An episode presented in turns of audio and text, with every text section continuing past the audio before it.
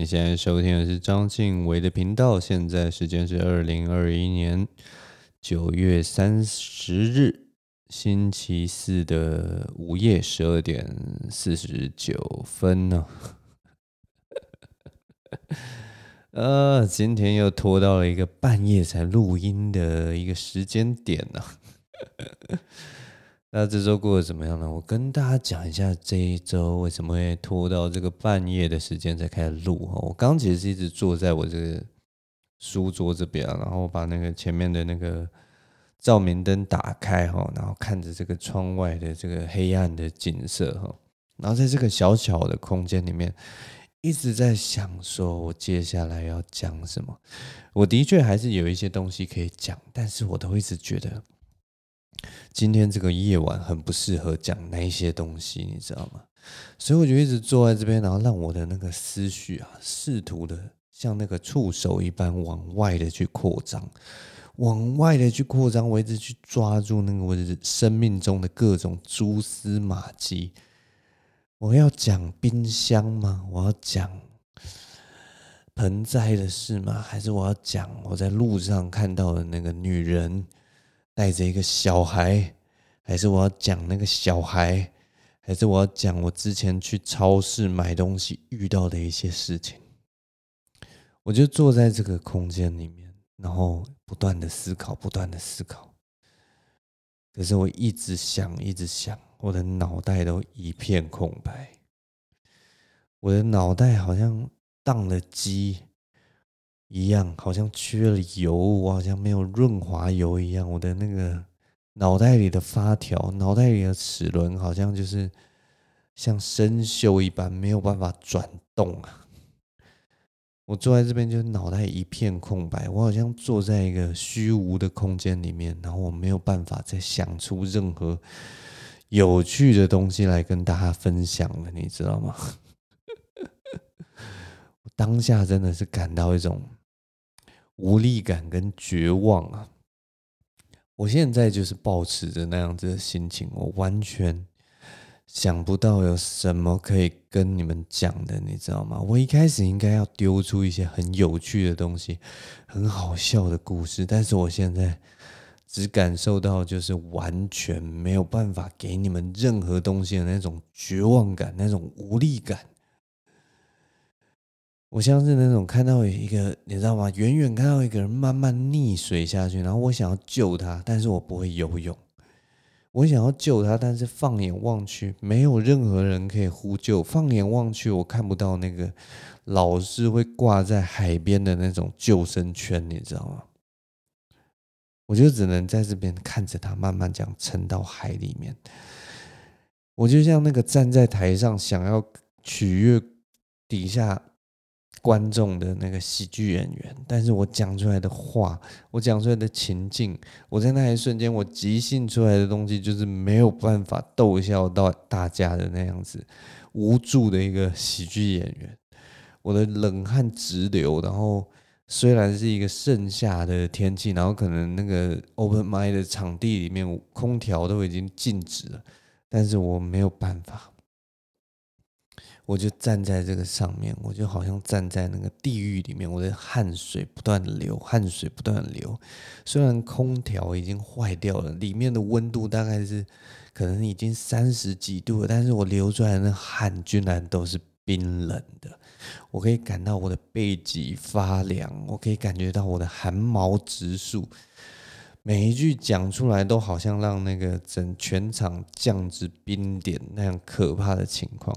我的绝望就像是我想要做菜的时候，发现那个冰箱里的东西发霉了，全部都发霉了。我想要做任何的菜，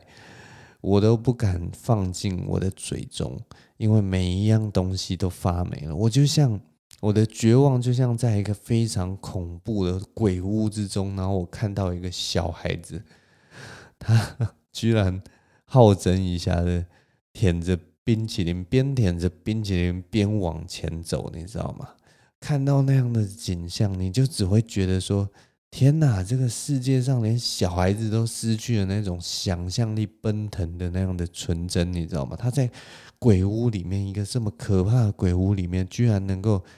好像看破了这个人世间一切虚假的外貌，你好像可以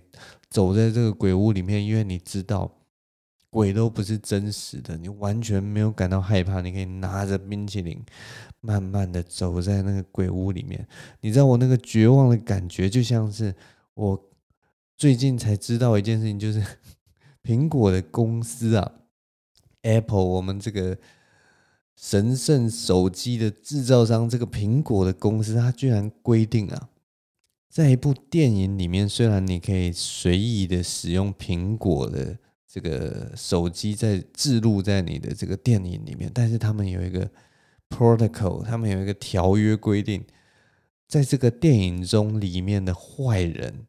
都不能拿苹果的手机。当你知道这个事实，你觉得这个资本主义的手居然伸进这个地球上每一个角落，然后规定这件事情的时候，你就只会感到无尽的绝望。这就是今天晚上我坐在这边感受到的那种无力感，你知道吗？我不知道我接下来内容要讲什么了。哎，反正大概对，反正就是这样啦。真的是觉得哇，最近真的是有一点灵感枯竭的感觉。我觉得我大概一两集、两三集之后就会遇到一个这个坎，你知道吗？因为每一周都需要产出这么多东西的时候，真的是有点困难。这件事情我之前就有跟那个谁啊，那个百灵果的凯莉。有聊到，嗯，不知道这个百灵果的凯莉是谁的？我跟大家稍微讲一下，百灵果就是这个 Podcast 界哈，就是你现在听的这个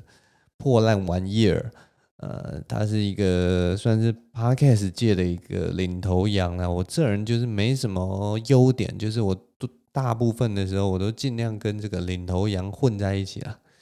这个就是能蹭就蹭。总之，我那天就是在跟凯莉讲讲这件事情。其实那天那个对话是蛮有趣的。我们那天的对话其实就是，哦，因为我在那个 IG 上面就看到那个百灵果的凯莉啊，他就跟他就在 IG 上面讲说，他因为那天录节目的时候喝了一点酒，因为他受不了了，所以他就喝了好像摆在办公室的威士忌吧，然后他们就录音嘛。那回家的时候，因为他都是开车到公司的，所以他那一天不能开车了，所以他后来就想说，那我就来叫一下那个试驾，诶，不是试驾，我来叫一下那个代驾公司，就是只要你用那个 APP 叫代驾的人，他就会到你的指定地点，然后帮你开车，然后送你回家这样子啊。嗯，我看到他用了这个服务，然后他还跟那个司机大哥就是拍了一张照。然后所以我就问他说：“哎，那叫这个代驾的服务到底是多少钱？这样子？”然后他可能就跟我说：“我忘记他跟我讲多少钱，反正就几百块吧，可能五百块、六百块之类的。”然后因为他的那个公司到他家大概就是可能开车的话大概要三十分钟车程吧，所以其实。你仔细算起来，它跟坐计程车的钱其实也没有相差太多。我觉得大概三十分钟车程的话，那个距离，他他公办公室到他家的距离，应该也是要要个可能三百块、四百块之类的。但你如果叫那个代驾的话，可能就五六百块、七百块之类，反正就就其实那个相差距没有很远。然后我就觉得，哎，这个这个服务还不错，以后可以叫叫看。然后他就说。他叫这个代驾的时候，我们就开始聊这个代驾公司代驾的这个司机啊。他叫来的是一个很成熟的一个大哥，可能四四五十岁这样的。然后他就跟凯莉就是分享一下，就是诶，这个工作很好玩的地方。你知道他们代驾的话，他们必须自己想办法回家。就是他到你这个地方，他基本上一般人也不会说骑家里的车到你的办公室，因为你接下来你。把这个人假设从办公室，然后再回家的话，那你如果自己骑机车或开车来的话，你还要回到他办公室的这个地方来，就是把你的车开回家之类的。那那基本上是一件很麻烦的事情。所以呢，所以这种代驾的服务啊，这些司机大哥都是要自己想办法，不管是坐，可能是坐呃公共运输工具，或者骑脚踏车，或者是骑呃骑 WeMo 或 iren 什么的，到那个指定的地点，然后他帮人家代驾回家之后，他还要想办法回家。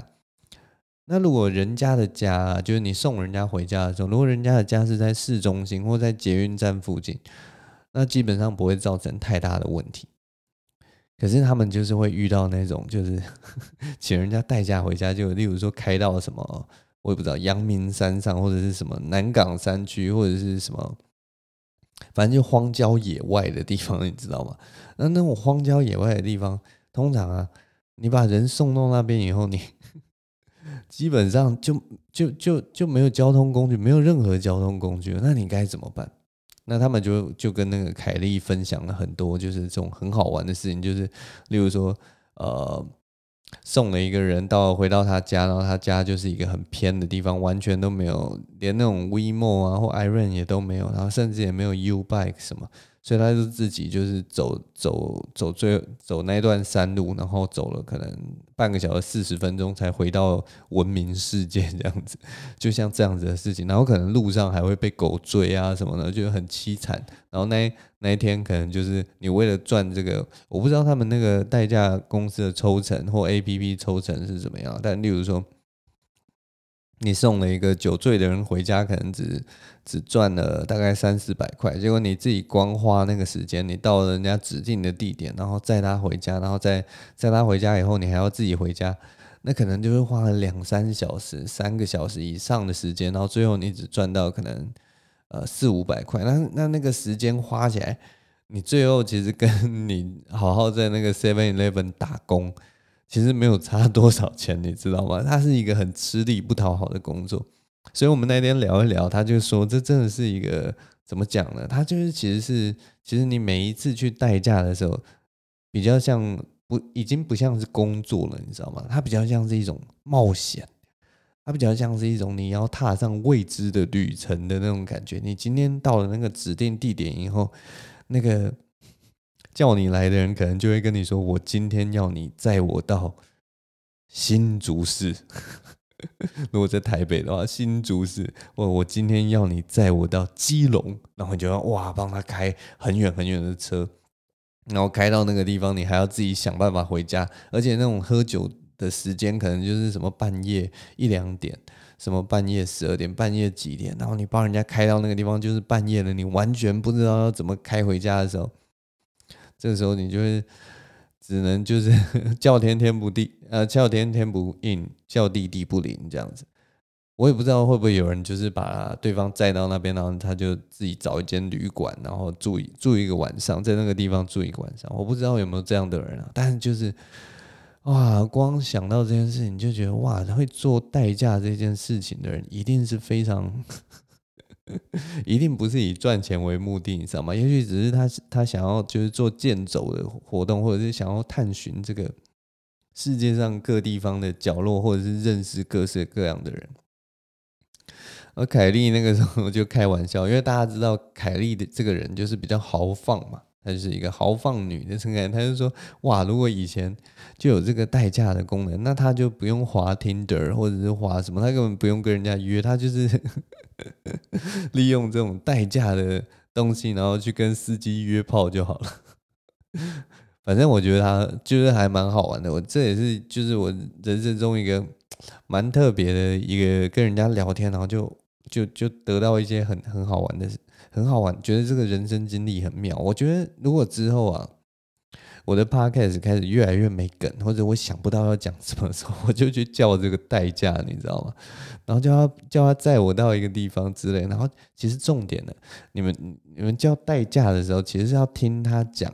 各式各样的故事，你知道吗？因为像这种代驾跟那种开着自己的车接 Uber，其实还是有一点点差别。因为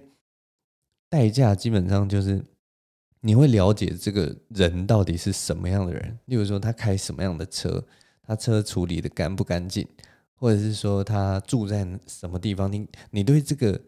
代驾的人，你会有一定程度的了解，你知道吗？你如果当那个司机的话，你今天去就哦，今天是一个妙龄女子，你可能就会哎，好有趣哦，就是怎么会怎么会找这种代驾？你可能就可以跟他聊天，那当然也会跟你聊天。所以你每天每天，假设你真的很认真在做代驾的工作，你每一次每一笔开的车都不一样，认识的人都不一样，然后而且人家一定都是喝醉酒的人嘛，所以就是你可以跟他聊天啊，然后他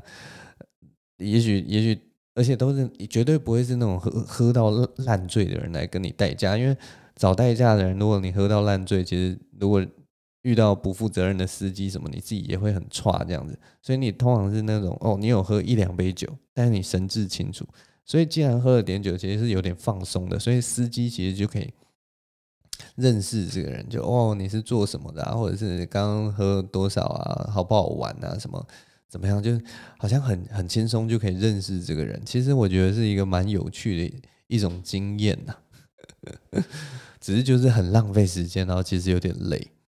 对啊，但是我就觉得哇，如果我叫代驾的话，你知道吗？重点已经不是他能能不能把我送回家。我如果想要送回家，我可以把我的车停在原本喝酒的地方，然后我可能坐个计程车或者坐大众运输工具回家就好了。我觉得我叫代驾，如果我真的叫了代驾的话，我的目的就是要听他讲故事。听他说上次可能开了一台宾士，听他说上次可能帮了一个呃住在信义区豪宅的人开开兰博基尼回家之类的，我不知道，也许住在信义区开兰博基尼的人根本不在乎酒醉被抓之类的，也许是这样，我不知道。但反正就觉得，哎、这件事情应该蛮好玩的。如果下次能够认识这样的人，他一定见过无数的人，那他一定也有很多的故事。他到哪里探险，他。花了多少时间什么的，我总之我就觉得很好玩，应该蛮有趣的，有机会可以试试看的、啊。那这这边也推荐给大家，如果说，哎，如果你哪天去外面喝酒，然后你可能有开车或骑车的话，我不知道骑车划不划算了、啊，但是如果你可以找那个代驾来跟他聊聊天，其实应该蛮好玩的。就是这这上个礼拜发生过的事情。哎，然后我原本要讲什么？好，没关系，反正就是我们在讨论这个代价的事情。这礼拜还有发生什么事情？这礼拜还有发生一件事情啊，其实是算算是一个我的人生的第一次哦。而且这个第一次啊，我必须说，这个跟我的想象完全不一样。我。人生第一次参加了一个只有在那种社区的地方才会发生的事情，因为平常这种事情就是关于社区的事情，我们通常都交给爸妈去处理嘛，然后或者是说你你住的地方也就是独栋的那种透天厝啊，或什么，其实你基本上不会。发生这样的事情，或者是你可能是在外的学子这样子，你可能就是一个租屋族，对不对？你户口不在这边或什么的，反正就是通常一般人是不会遇到这样的情况。至少在我、呃、认识的朋友周遭，会遇到这种这种事的人，其实还算不多啦。因为毕竟我们这个年代，大家大部分都是租屋族这样子了。可是呢，我就是因为我搬家到这边之后。所以我参加了我人生第一次的那个区分所有权大会哦，区分所有权，区分所有人权大会，反正就是就是啊、如果你你住在这个地方，然后呃，就是有点像社区大会，我也不知道我我我要怎么解释这件事情，反正就是社区大会，管理社区事务的大会这样子。总之就是，而且这个这个大会啊，因为要决定很多事情，例如说你们呃，你们社区的那个灯街灯要不要开啊，或者说你们社区也许有小公园，小公园要怎么处理啊，或者是呃清洁上面的问题，例如说下水道多久清一次啊，或者是呃社区的水塔的清洁的问题，或者社区也许有电梯，然后你电梯维修的问题。然后或者是说，有些住户也许就是很多意见啊，觉得说，哎，晚上的时候我们遛狗一定要牵绳，或者是说什么，反正就是有一些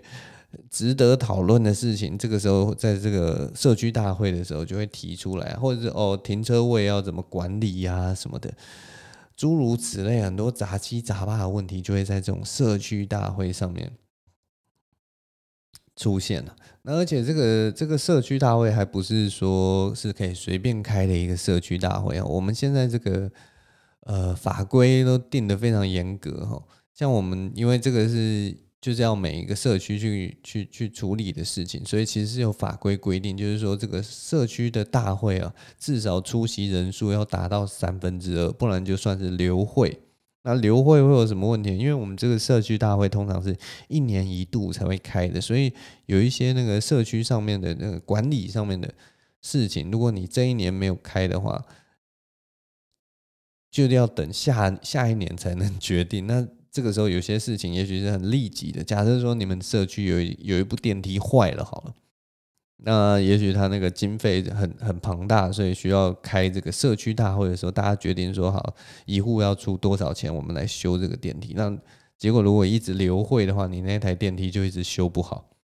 那社区也没有钱修的话，那那台电梯就会一直报废在那边，然后没有人要管。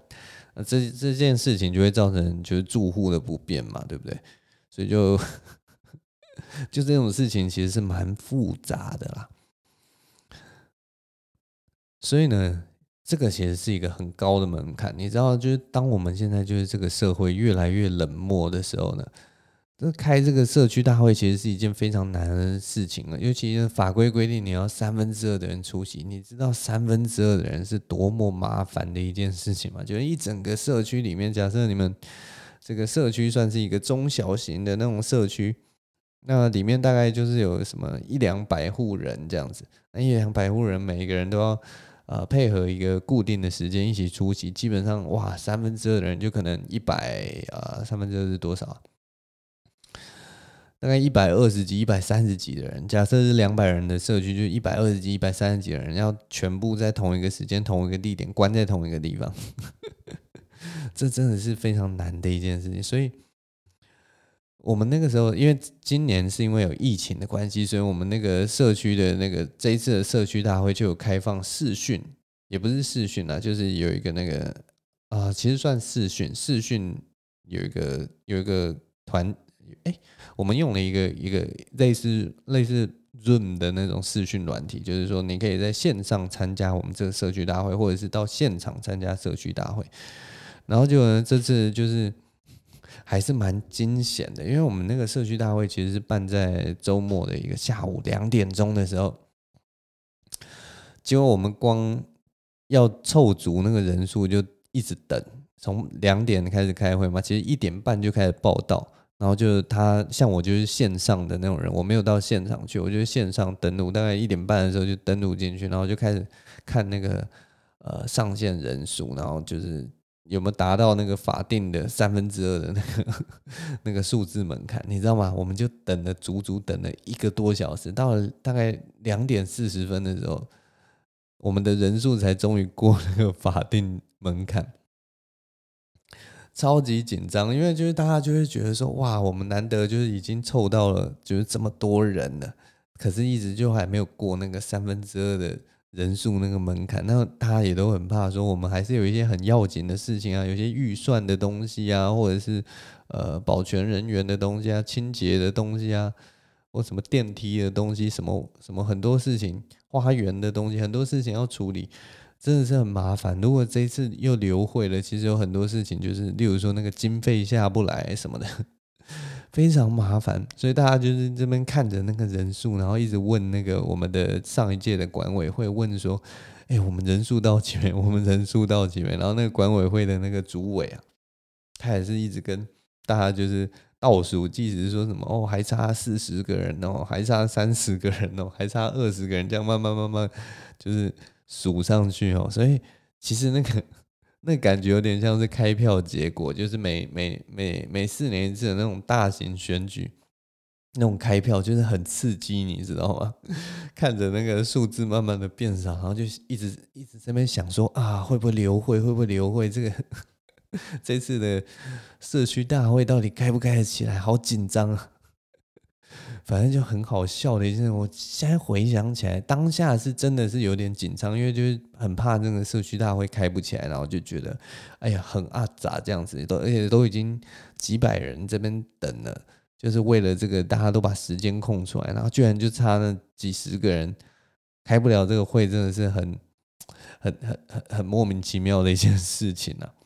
那总之后来好不容易，哇，真的是达标了，真的是大家就很开心。好，那就马上开始开会这样子。然后接下来就是，呵 呵接下来可是你你们知道吗？就是像这种人多的场合，这种人多的事情开会，真的是，我虽然是一个大家在这个节目上面听啊，我虽然听起来像是一个修养很好的人，我好像什么事情都可以这种云淡风轻的这样子过去，我好像看很多东西都如浮云一样，我好像不会生气的一个人，你知道吗？但是在这个社区大会。我真的是听那个整个过程啊，还有那个社区的人讲话，真的是 听到真的是有点受不了，你知道吗？我相信不是光我们这个社区的问题，这个真的是只能说一样米养百种人，你知道吗？我平常虽然会讲说什么哦，遇到这种事情就是要接受这个世界上跟我们有些人就是跟我们不一样，或每个人站的立场就不一样，你每个人。所在乎的事情就不一样，那我就是尽量要做到那种，像我就是要尽量做到那种，我不在乎这些事情，我希望一切都可以平平淡淡的这样过去就好了。但是呢，你看到那个社区大会里面，你就会发现，哇，有些人真的是很在乎那种你觉得是很鸡毛蒜皮的小事，但是他就是会觉得那个东西太重要了，能不能教大家？能不能教大家不要在乎这样子？我跟大家举一个例子好了啦，因为这种东西实在太抽象。但是这个不是我在我们那个社区大会提出的，而是之前就是我们现在大家就知道这种社区啊，慢慢都有一种科技化的一个趋势。所以我们之前就是社区会有一个就是类似呃社区的群组这样子，就可能。四五百户、五六百户的人全部在这个群组里面，然后就大家在里面就是互相交流。有有的时候是好事，就是有有的时候有些人甚至可以说，呃，提醒大家说，哎，最近这里开了一个什么新的店啊，好像还不错，或者是说这里有一个很棒的新的餐厅开幕，我刚去，然后觉得哦，最近有什么什么优惠之类的，所以大家可以试试看。像这种都是很善意而且很棒的，或者是说。也许可以组织团购，有没有？呃，很多很多人会喜喜欢说，我想要买一个甜点，大家一起团购什么的，那都很棒。我觉得这些事情都很棒。这就是现代科技出来以后，大家的交流可能是从现实生活转变成这种资讯化的，呃，科技上面的一个对谈。我觉得这些事情都是很棒，但是它也有坏处，它也有一个很大的坏处，就是啊，树。这个叫什么？树大必有枯枝哦，人多必有白痴。像这种事情就是这样。反正我想要跟大家讲一个例子，就是之前在这个群组里面就有人发现，就是啊，有人在这个我们那个公寓的那个公共空间，就楼梯口那附近，可能有一只狗尿尿，而且就是可能不是一次，可能它隔几天出又出现一次。那那个附近的邻居就开始，你知道吗？就开始抓这个战犯，就是在这一层楼里面，他就说什么哦，我是住几楼的，我是住哪一栋几楼的。那那个呃，这一栋每一户都给我说，你们家有没有养狗？然后到底是哪一户怎么样？然后他就开始抓，说到底是这这一层楼哪一只狗，怎么可以这样尿尿，而且还屡次尿尿，太过分了。然后而且呢，他那个时候那个特定的那个邻居还非常义愤填膺，就说这种事情应该要。规定这种事情应该要写在那个社区的规约之中。那大家知道，这种社区规约其实是很大的事情，就是你如果要更改里面的那个法条，因为当初在订立的时候，一定都是请法律专业人士，然后还有呃呃，可能是建商的人，然后就是还有参考可能台湾籍大家是怎么订立这个规约，然后再根据这个社区的这个规范啊。把它全新的订立出来一个符合现代化的一个条约嘛，所以呢，那个时候就是如果你要更改这个社区的规约，基本上就是要在这个社区大会的时候投票，投票决定可能四分之三的住户都都都觉得说，出席的住户可能四分之三都觉得说这个规约有问题，然后要更改，大家才可以更改。所以这个社区规约的部分，基本上就跟宪法一样，是一个很很大的一个法律，而且要改规约是一件大事。那那个住户那个时候就很很生气啊，就说哇，怎么可以有狗在这个走廊上面尿尿？这种事情应该要写在规约里面。乍听下是没有问题的，但是其实是啊、有非常大的问题，你知道吗？然后因为他很坚持，他就说这个东西应该要写在规约里面，不然这样以后有人就是狗狗都这样尿尿怎么办？然后他甚至就一开始是很极端说，那以后狗都不准在这个楼梯间，不准在这个公共空间走路。以后就是所有的事主一定要抱在手上，把狗抱在手上。可是这就不合理啊，因为一般狗狗、猫猫根本根本走在这个路上根本没有问题，这个是个案的事情。那后来当然就有人提出说啊，我是一个爱狗人士，当然是就是很很体会这个邻居这个在这个楼梯间看到这个。狗狗尿尿的那个心生不悦，但是这种事情就是我们一般的狗主人基本上都是处理得很好，而且如果狗狗有尿尿的话，我们一定会把它清理干净嘛。照理来讲是不会造成这个呃邻居的问题的，所以我们只是现在就是要跟邻居，我们现在找出来这个狗是谁家的，然后我们就可能去跟他沟通一下，也许是他一时疏忽啊或什么的，基本上就解决。但是那个邻居，那个那个很在意狗狗尿尿的邻居。反应还是很大，他就说不行，就是这种事情如果一而再、再而三的发生，那这样怎么办呢？就遇到这种恶邻居怎么办呢？这样子，结果后来他就一直很坚持说要在那个规约里面加上说不能让狗在走廊上尿尿这条。我们的那个有有懂法律的，我们这一栋有懂法律的邻居后来就看不下去了，然后就跟他说那。他就跟他说：“那我们这个你，那你觉得我们的规约要不要写上，也不准人类在走廊上尿尿跟大便？因为一般我们在拟这种法条、法律文件的时候，根本不会拟到什么人类在公共区域尿尿跟大便。他就问他说：我们也没有规定人类不能在这个走廊上面大便。”那既然你要写说让狗狗不在这个上面大便，那人要不要和订立一下？那个他那个这个想法就真的超级荒谬。然后那个反应很大的那个邻居啊，就顿时就讲不出话来了。因为这种事情真的是很个案的啦。像我们也可能也没有说在路在那个公共空间里面能不能乱涂鸦什么的，像这种都是个案，而且就是一般常理，它是违背常理的，一般人是不会去做的。所以，所以就是我想要讲的，就是说，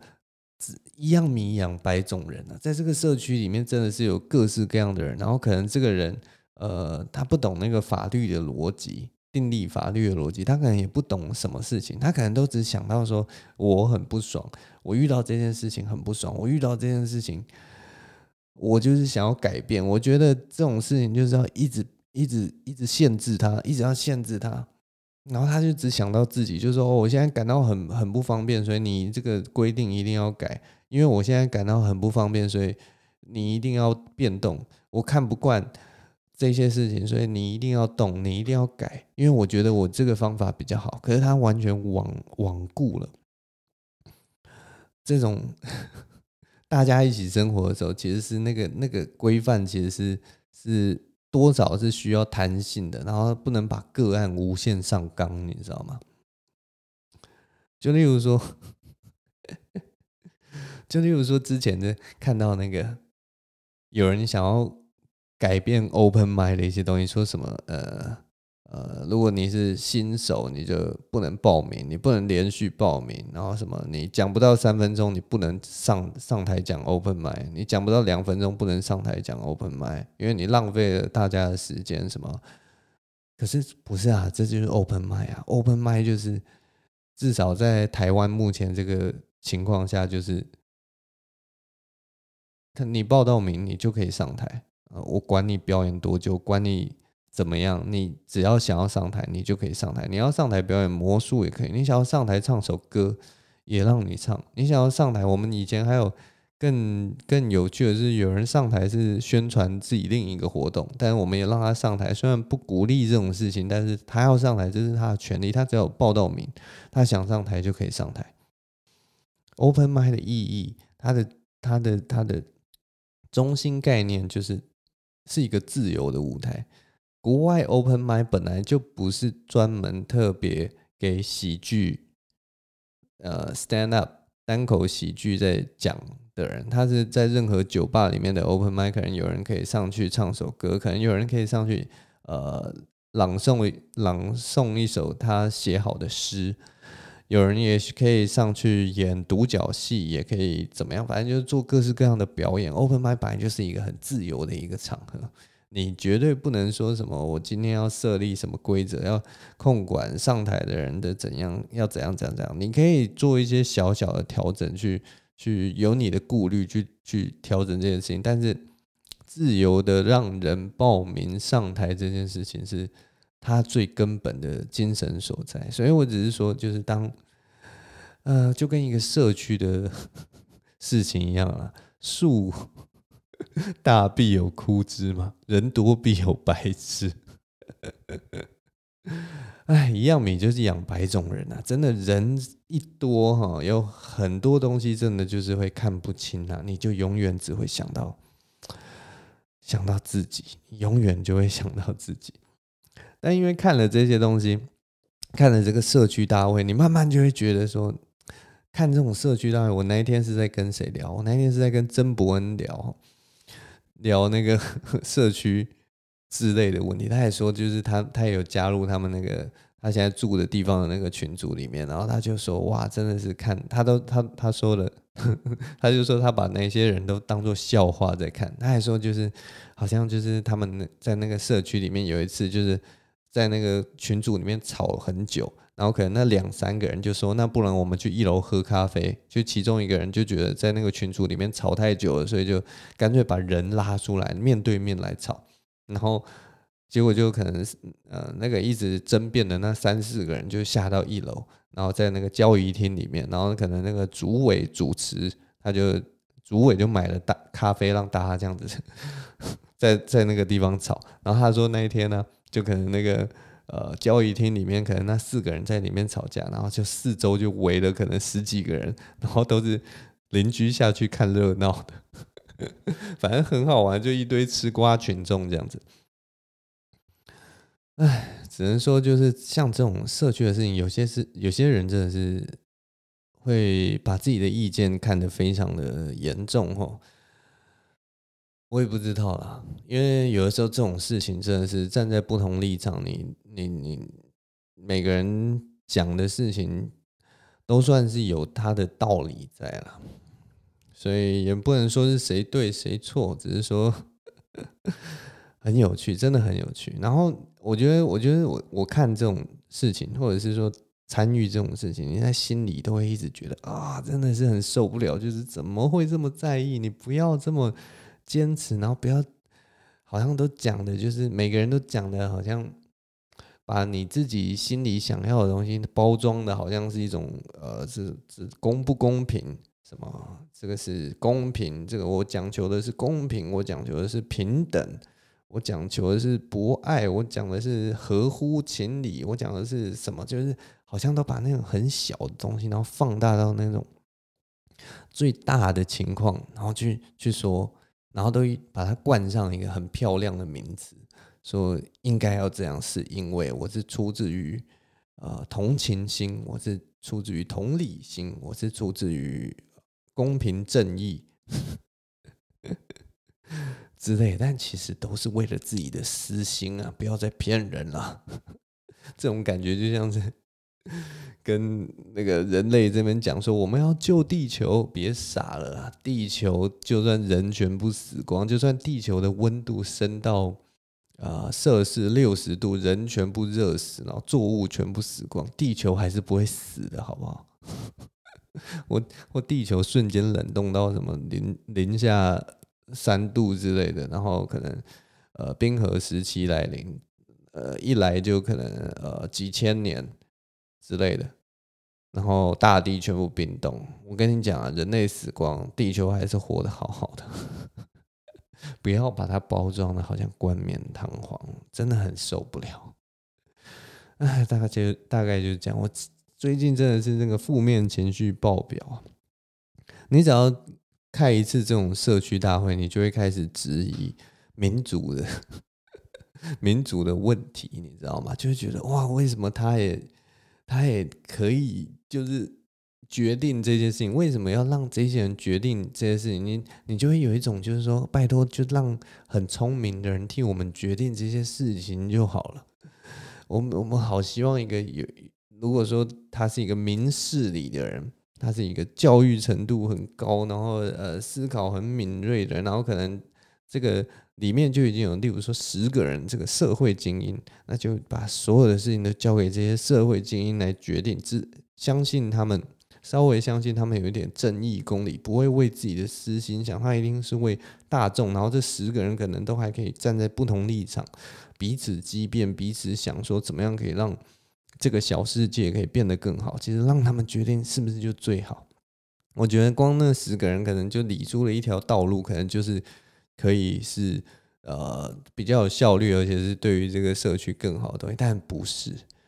非得要拉近这个整个社区这五六百、七百人、八百人的人，然后掺杂每个人的立场跟意见，然后 你就会想说：哇，这个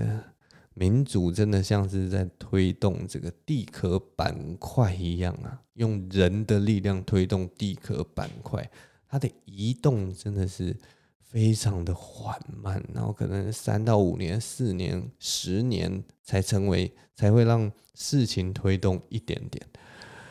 啊，真的是太辛苦了。民主真的是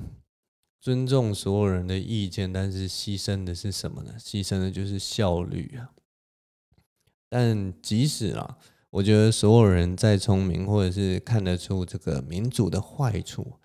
还是没有人能够想到一个更好的办法可以取代民主，你知道吗？因为民主的真谛真的是让所有人的声音都被听到、被尊重到，即使是在呃，就像我有的时候也会讲一些很愚蠢的事情，或者是很 很白痴的话，那我一样可以把它讲出来，然后放到这个 podcast 上，然后。就算有人嘲笑我，也是觉得没有啦，这就是我的意见嘛。反正就是在这个民主的社会里面，我们就是可以把这些东西讲出来说出来，然后也根本不用怕别人讲什么，因为就是这是我的自由。大概就是这样，很有趣，很有趣。我觉得大家可以应该就可以听得出来，我这次真的是。我的真的那个脑袋真的是有被这件事情撼动到，我真的是有点脑弱了，吸收了不少负能量。我这我觉得我这辈子真的很少去吸收这么多的负能量，这么长时间的负能量。我们那个社区大会就是从两点开始开嘛，然后可能两点四十几分的时候达到法定人数，然后就开始开会，一路开到晚上六点，然后你就知道。那个中间那个过程，我吸收了多少负能量，然后有多么的感到累，然后因为我其实都没有发言，我只是在那边听而已，我只是在旁听，我甚至我没有认真听，我只是在做自己的工作的事情，然后边旁听，然后边参与一些，例如说投票啊什么的。可是我就已经有满满的负面情绪在里面，随时都会觉得说你你为什么那么在意？或者是说你为什么要在意那个？例如说，我也不知道为什么。啊，反正很累了。对，那我只是想要讲这件事情而已。啊，在节目最后还是来回复一个呃观众的留言哈。嗯、上个礼拜就是我的那个呃 YouTube 上面的匿名信箱啊。呃，还是跟大家讲一下，我 YouTube 上面有匿名信箱呢，就是如果你有什么话想要呃对我说，或者是说你有什么问题想要问我的话，想要看看，哎，让一个网络上的陌生人，然后给你一点没有什么用的意见，欢迎你留言来问我，或者是说你有什么话想要对我说的话，或者你想要把一个秘密跟我讲，叫我说不要告诉任何人，也可以告诉我。这边其实藏了非常多人的秘密哈。但总之呢，就是对，好了，反正就是我的匿名信箱，今天就呃，这周有一个人来留言，他自己的这个昵称是写着嗯嗯呵呵，嗯嗯呵呵这样啊。好，那这个嗯嗯呵呵先生小姐，我不知道他是男是女，反正嗯嗯呵呵这个先生小姐，他就跟我说哈。他说他最近看完了那个一本喜剧教学的书哈，所以他对于写笑话也是有一种跃跃欲试的冲动。他说哦，他就称赞我，就是一堆巴拉巴拉吹捧啊，这种盲目的吹捧我是非常不鼓励的。但是呢，听起来还蛮爽。他就说我的笑话很厉害了，他就说我就是还蛮屌的这样子。我自己讲都觉得害羞了，反正他就是那种无脑吹捧啊，大家就是吹捧。那他最后就是问我说：“你的笑话这么厉害，那想请问晋玮通常是怎么样发想出这类型的笑话呢？”这是他第一个问题。然后后面就是呃，后面他还是就是不断的吹捧，就是说哇，晋玮真的是对于很多事情的真知灼见都非常好，巴拉巴拉巴拉巴拉，反正就是啊好，后面都是无脑吹捧，所以他只问了一个问题，他就问说。晋玮平常这种 one liner 类型的笑话都是怎么发想？我其实啊，这个要讲什么？反正就是我觉得啦，嗯，我跟其他就是你觉得很会写笑话的人，例如说伯恩，例如说我，例如说呃，好举不出别人了，反正就是大概我们这些很会写笑话的人。其实都没有做出什么创举，你知道吗？基本上，我觉得，我觉得我们这种比较像是知识型的写笑话的人啊，尤其如果你有学，你的英文够好的话，其实国外有很多那种样板，就是怎么，或者是说有些书是在教你怎么写笑话，它其实其实是有一些方法跟一些写法。有点像是小时候你学怎么写抒情文，你就看着人家写抒情文，然后你就可能就可以抓到说哦，我可以什么寓情于景，所以我就开始写下雨，然后可能写下雨，然后写那个路上的船，然后路上的人，然后他们撑着伞走在路上，然后可能呃把视线转到主角，然后写他的心境，然后跟这个雨做连接，让他那个忧伤的感觉跟这个雨的情境连接在一起。其实写笑话也是。差不多这种感觉。当你对于语言学习你已经到达一个呃程度之后，你其实是可以找到那些方法，或找到那些句型，或者是找到那些譬喻法，呃，反正就各式各样的方法，然后自己去做排列组合之类的。所以呢，你问我说怎么怎么发想出这类型的笑话？其实我就是很简单，我先有一个。我们我我会讲说那个叫做呃 idea，那个叫做想法，那个叫做也许是你观察出的一个矛盾点，或者是说你觉得一个荒谬的地方，然后接下来呢，你把它套用在你学到的喜剧文法里面。我讲的喜剧文法现在在台湾没有专书。完全没有人在讲喜剧文法这件事情。你可以跟我说那个呃，其实也许有一些喜剧书会讲到喜剧文法，但是我或者是博文在学的这一套，就是英美那边的这个喜剧文法，在台湾其实是没有专书。我讲的喜剧文法是真的是 gram grammar，真的是 grammar。不是大方向，不是主题式的，不是主题式的去想什么起承转合，这不是文法。我讲的文法是 grammar，就是一句一句的，呃，一句一句的那个文法。总之现在没有专书了，所以我基本上就是我先找到一个 idea，找到一个想法嘛，一个方向，也许是矛盾的，也许是冲突的，也许是什么，然后接下来我就找到适合它的文句。然后就把它写出来，所以我的 one liner 为什么闻起来那个味道，或听起来那个味道，为什么跟其他人的讲笑话的方式差这么多？就是因为我把它，我觉得那个对我来讲是我喜欢的类型，而且在台湾其实很少人做这件事情，所以我想要做，我想要好好做这件事情。因为很好玩嘛，而且台湾没有人在做，所以我就做做看。就现在，不管是中国大陆的那边写段子的方法，或者是台湾在写段子的方法，其实很少人在做这件事情。我觉得这个这个 one liner 的呃空间或者是写法，是我自己是觉得是还蛮特别的一个方式啊。如果你们去，现在来破一下好了。我我我现在在网络上，在 YouTube 有一个我自己的单口喜剧的。影片嘛，那里面大概我记得可能有十个笑话左右吧。那十个笑话其实都有同一个主题，都是同一个主题。那个主题就是误解。我里面几乎其实有点忘记了，但是就是大部分的笑话应该都是误解，因为我第一集的主题就是这样，它其实都是建立在一个误解的概念上，然后我把它摆在不同的句型里面去做。去把那个东西发展出来，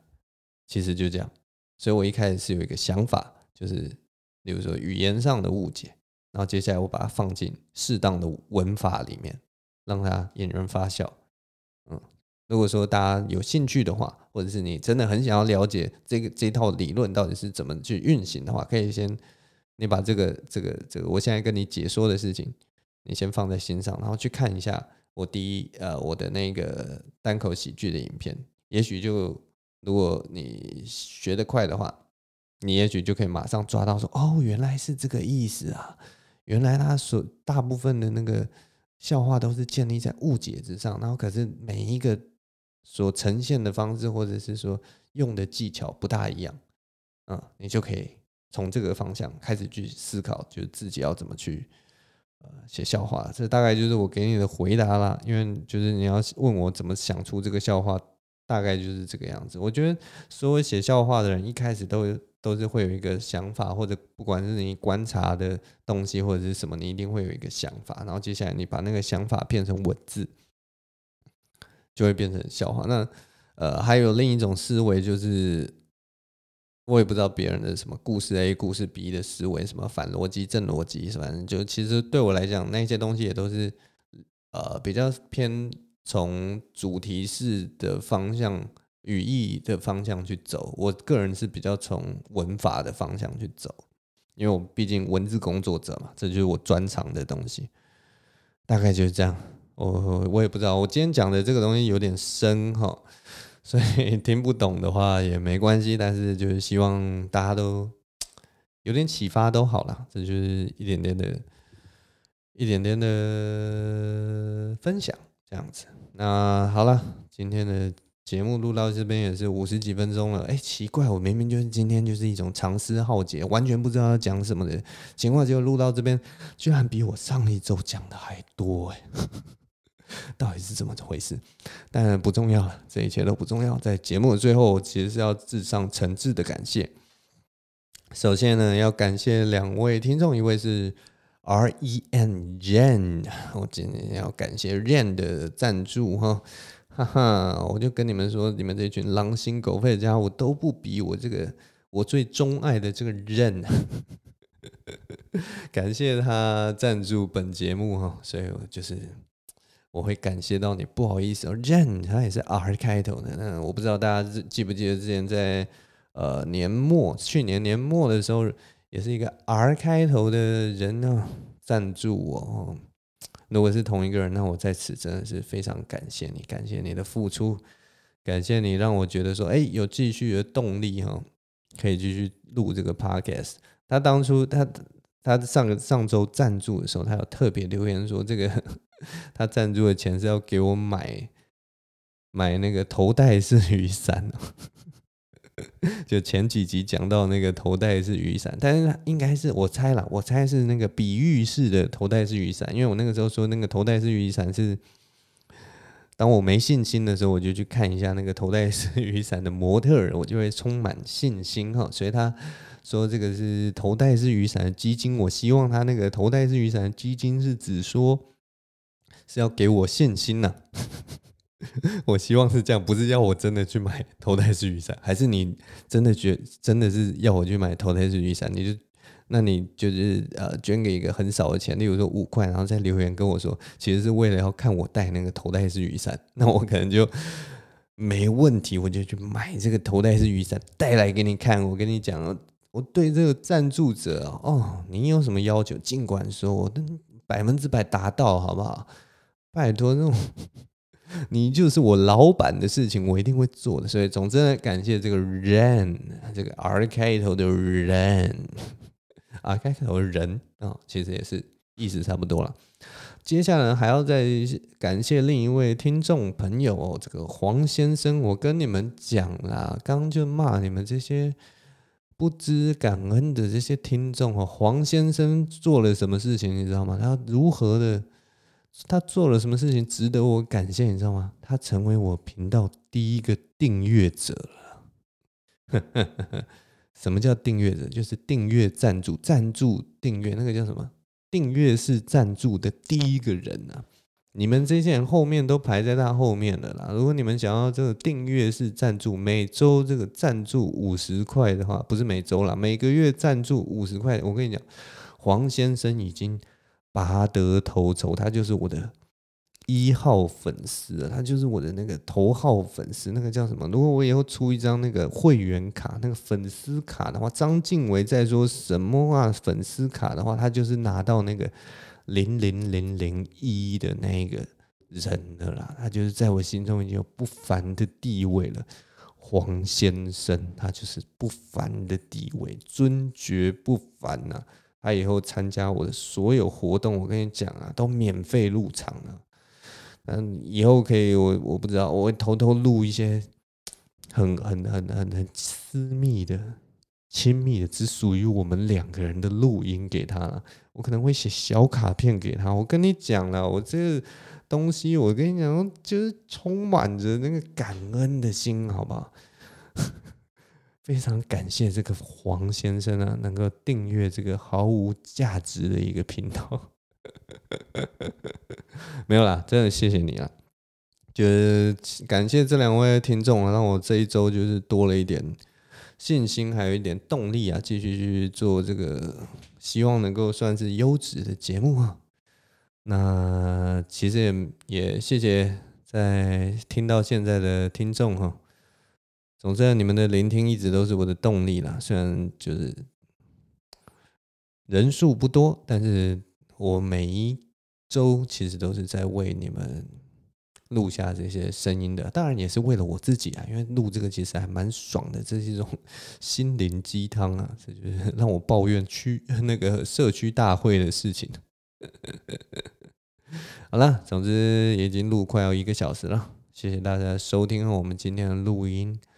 今天的节目就到这边了，那我是张静伟，我们下周同一时间再见喽，感谢你们啦，拜拜。